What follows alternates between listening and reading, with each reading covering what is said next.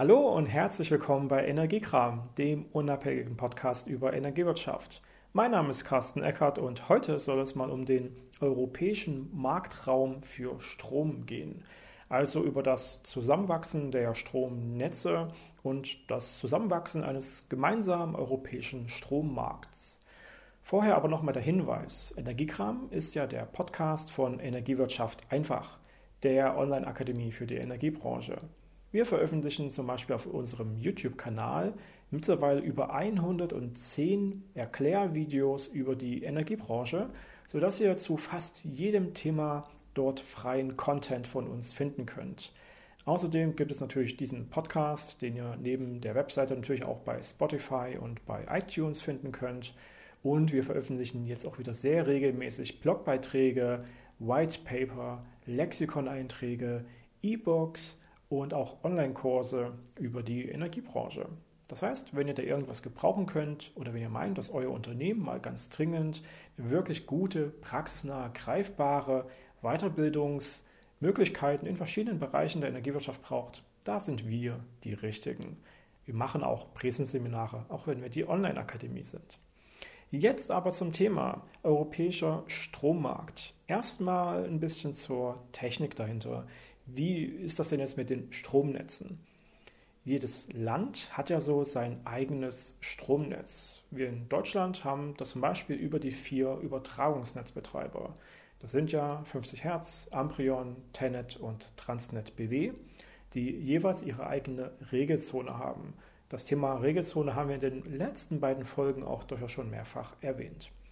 Jedenfalls bilden die zusammen ja das gesamte deutsche Stromnetz, das aber natürlich an verschiedenen Stellen auch mit den Nachbarländern verbunden ist. Und so wird dann schlussendlich ein sogenanntes Verbundnetz geschaffen. Also der Zusammenschluss von vielen einzelnen Stromnetzen mit einer ja praktisch identischen Stromfrequenz und Spannung.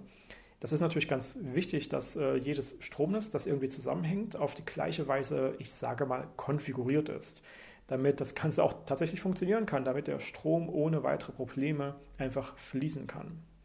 Damit das so äh, hinhaut, damit die Stromfrequenz, die bei uns ja 50 Hertz so in etwa beträgt, ähm, immer gehalten wird, haben wir ja die Übertragungsnetzbetreiber.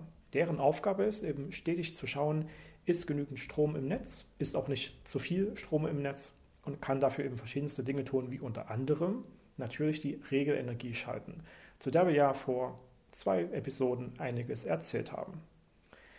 Jedenfalls haben sich dann die Übertragungsnetzbetreiber dieser verbundenen, sagen wir mal, zentraleuropäischen Netze irgendwann mal auch ein bisschen zusammengeschalten und haben die UCTE gegründet, die Union for the Coordination of Transmission of Electricity.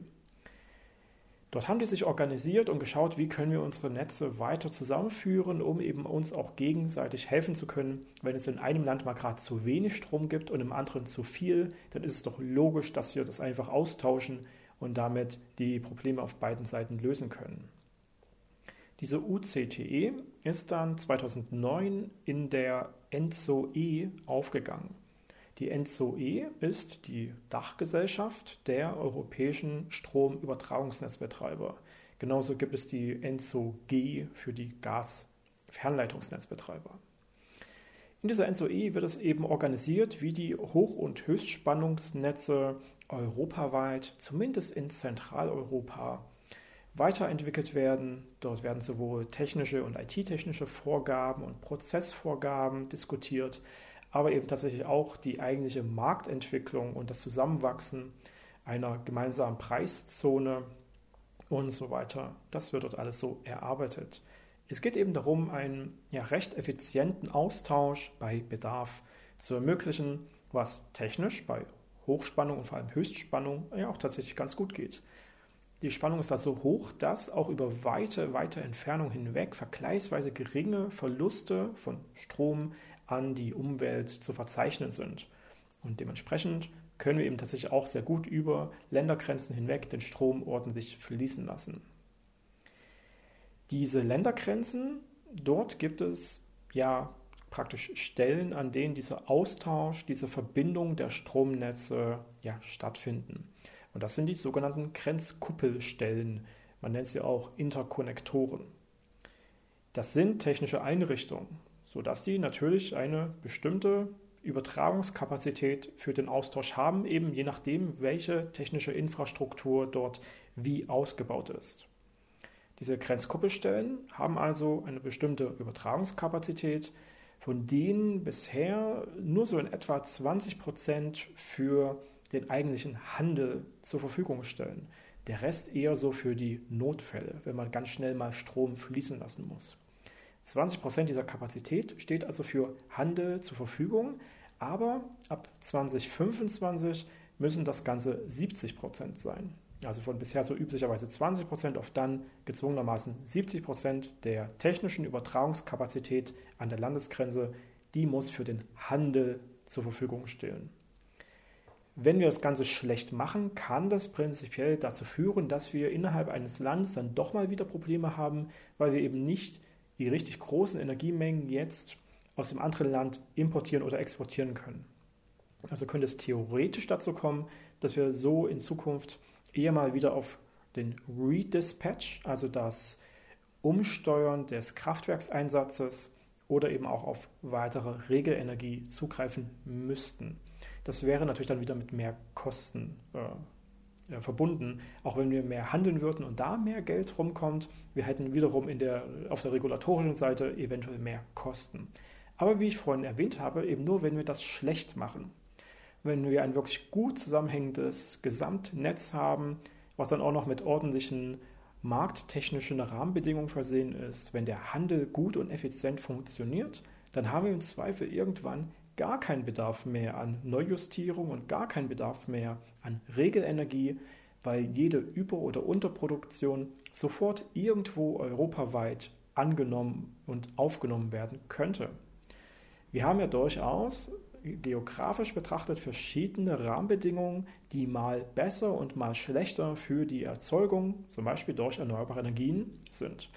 Wir haben zum Beispiel auch eine sehr große Atlantikküste, bei der zum Beispiel in Zukunft sowas wie die äh, ja, Gezeitenkraft, also die Kraft der, von Flut und Ebbe, für Stromproduktion genutzt werden könnte. Wir haben in der Atlantikküste genauso gut jede Menge Potenzial für Offshore-Windenergie. Wir haben in Südeuropa jede Menge Potenzial für Photovoltaik, für Solarstrom. Und wir haben zum Beispiel in den bergigen Gebieten und auch in Nordeuropa jede Menge Potenzial für Geothermie, also für Erdwärme. Und so muss man schlussendlich schauen, dass man eine kluge Zusammenstellung von allen Möglichkeiten innerhalb von Europa zusammenführt und das Ganze dann eben auch technisch durch die Netze verbindet und gleichzeitig eine richtig gute Marktmöglichkeit, richtig gute Handelsplätze schafft. Den Handel gibt es jetzt natürlich schon seit einigen Jahren. Der ist aber bisher noch etwas anders organisiert, als das in Zukunft sein sollte. In der Vergangenheit geht es dabei vor allem um die sogenannte explizite Allokation. Das bedeutet, dass wir die Übertragungskapazität an den Grenzkuppelstellen, von der ich vorhin gesprochen habe, erstmal separat einkaufen müssen. Und zwar praktisch beim Übertragungsnetzbetreiber, der diese Grenzkuppelstelle hat. Bei dem kaufen wir praktisch jetzt, hey, über so, so Tages- und Monats- und Jahresauktionen genau die richtige Menge, die ich da eigentlich haben möchte. Das heißt, ich bekomme praktisch eine, den, den, das Recht, ich bekomme das Recht vergeben, dort diese technische Kapazität nutzen zu dürfen für den Energiehandel, den ich dann wiederum durchführen möchte. Das ist aber eben komplett voneinander separiert. Die UNBs melden dabei praktisch ihre Kapazitäten an die zentralen Handelsstellen. Dort werden die dann aufgerufen und für den Day-Ahead-Handel, also für den Stromhandel für morgen, praktisch einmal nominiert. Dann kann man die dort einkaufen und dann geht das Ganze wiederum ähm, irgendwann auch in die Veröffentlichung. Dann weiß jeder, wer hat da welchen Zuschlag bekommen. Und dann kann man schlussendlich auch sagen, okay, jetzt habe ich die Kapazität, jetzt kann ich auch die Energie handeln. Der eigentliche Stromhandel ist also tatsächlich davon separiert. Wir haben zuerst den Kauf der Übertragungskapazität und danach den eigentlichen Stromhandel. Über diese gekoppelten europäischen Märkte haben wir bisher vor allem den Day-Ahead-Handel, also den Handel für den morgigen Strom, ähm, abbilden können. Das heißt, dort gibt es dann einen Börsenpreis in der jeweiligen Gebotszone, also zum Beispiel die Gebotszone Deutschland-Luxemburg dann gibt es eine Geburtszone Frankreich und so weiter. Und dort gibt es natürlich so ein jeweiliges eigenes ja, Angebot und Nachfrage. Das heißt, wir haben dann irgendwann mal ein bisschen mehr Kraftwerke, dort mal ein bisschen mehr Nachfrage. Und genau das kann man jetzt eben erstmal zentral innerhalb der Gebotszone anmelden. Ich habe hier folgendes Angebot oder ich habe hier folgende Nachfrage. Dann funktioniert dieser gekoppelte Markt so, dass die Nachfrage einer Zone immer durch das günstigste Angebot einer anderen Gebotszone bedient wird. Das heißt, wenn wir jetzt zum Beispiel in Südfrankreich eine große Nachfrage haben, dann fließt der Strom aus Norddeutschland im Zweifel nach Südfrankreich und nicht nach Süddeutschland, weil eben die Zone Südfrankreich durch das günstigste Angebot, zum Beispiel jetzt hier Norddeutschland, bedient wird. So kann man sich das in etwa vorstellen. Und eben immer genau dann, wenn wir an einer Stelle richtig viel Energie haben, dann ist das im Zweifel das günstigste Angebot. Und dann geht das eben bis an das komplett andere Ende von Europa, um dort eine Nachfrage in einer Geburtszone zu befriedigen. Das geht natürlich nur, bis die vorhin erwähnte Übertragungskapazität auch tatsächlich schon ausgelastet ist. Dann ist es natürlich eher nur noch möglich, dass man äh, vor Ort in der eigenen Geburtszone hin und her handelt und dann nur noch die eigentlichen Notfälle über die restliche Übertragungskapazität übertragen werden. Das ist dann aber nicht mehr Teil des eigentlichen Handels. Wenn wir das aber erstmal so organisieren und eben genau die Nachfragebereiche von den günstigsten Angebotsbereichen befriedigt werden, schaffen wir es so nach und nach, die Preise über ganz Europa hinweg in der gesamten Marktzone, im gesamten Marktraum anzugleichen.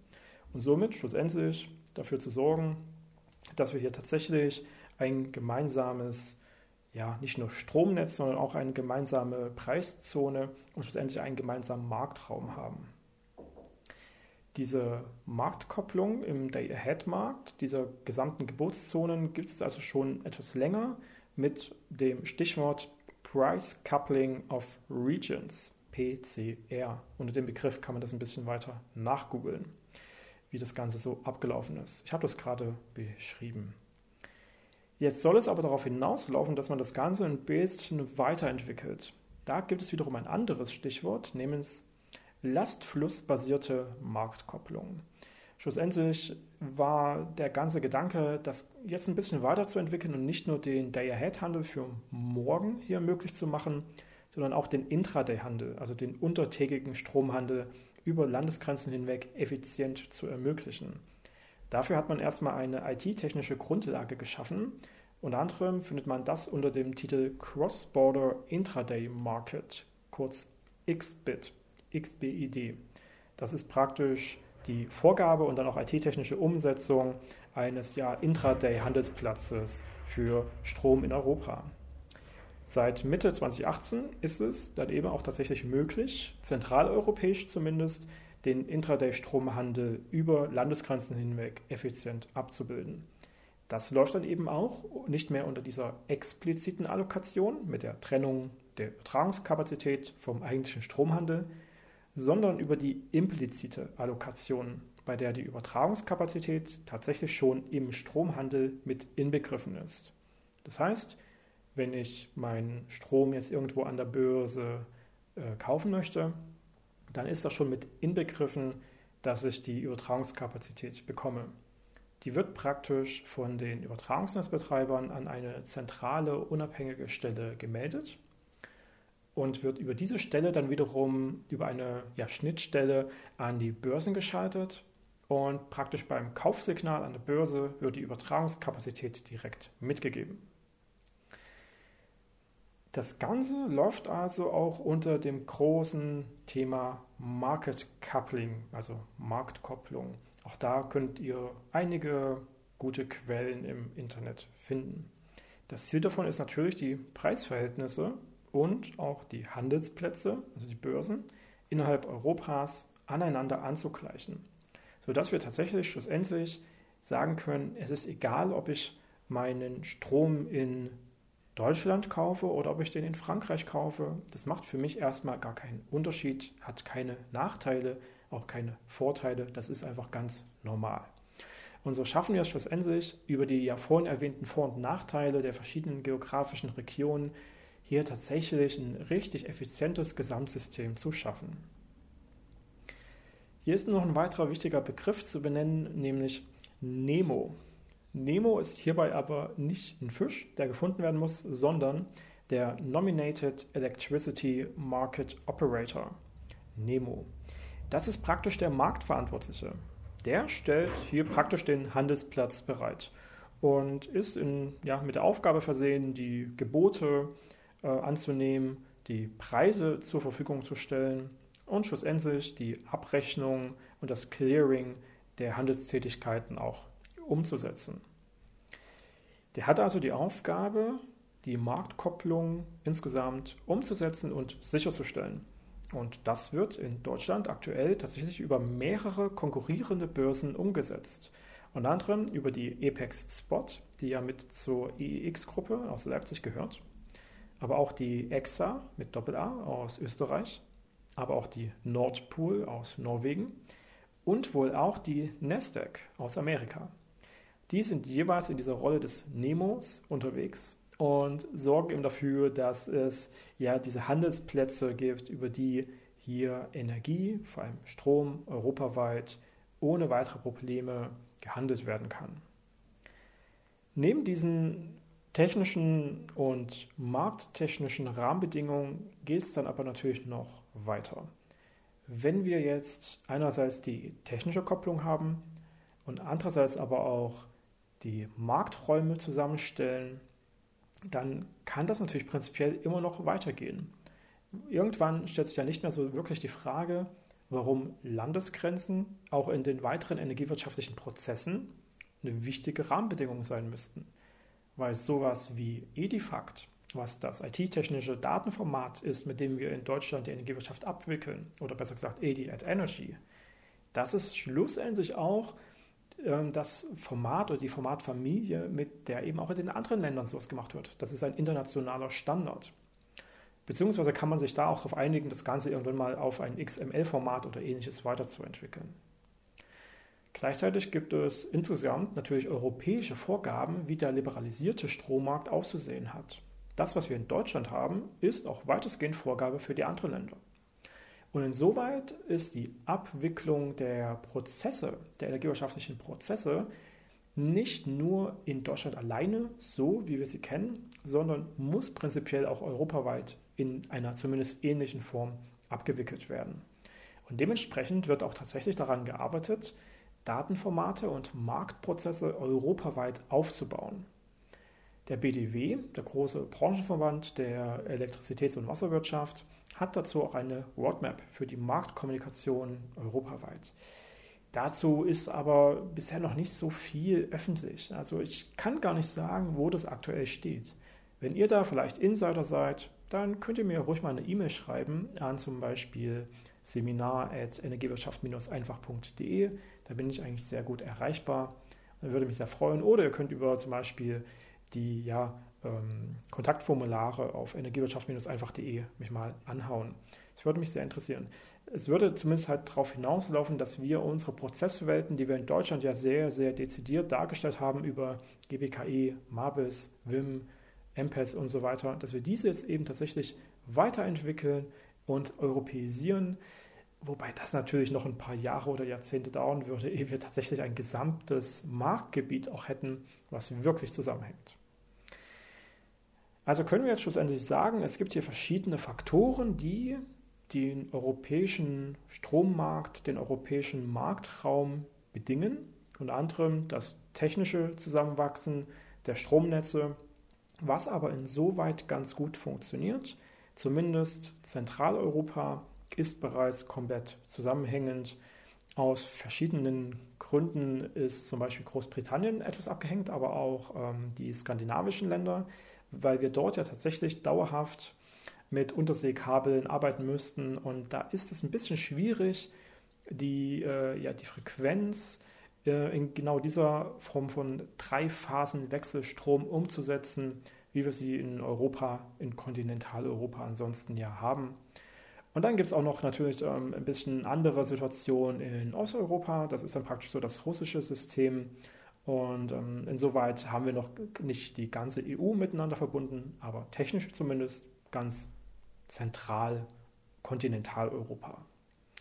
Neben diesen technischen Verbindungen und der identischen Stromfrequenz geht es dann natürlich, wie gesagt, um eine gemeinsame Preiszone, um einen gemeinsamen Marktraum, der in der Vergangenheit teilweise getrennt voneinander bedient wurde über zuerst die Übertragungskapazität und separat davon den eigentlichen Stromhandel.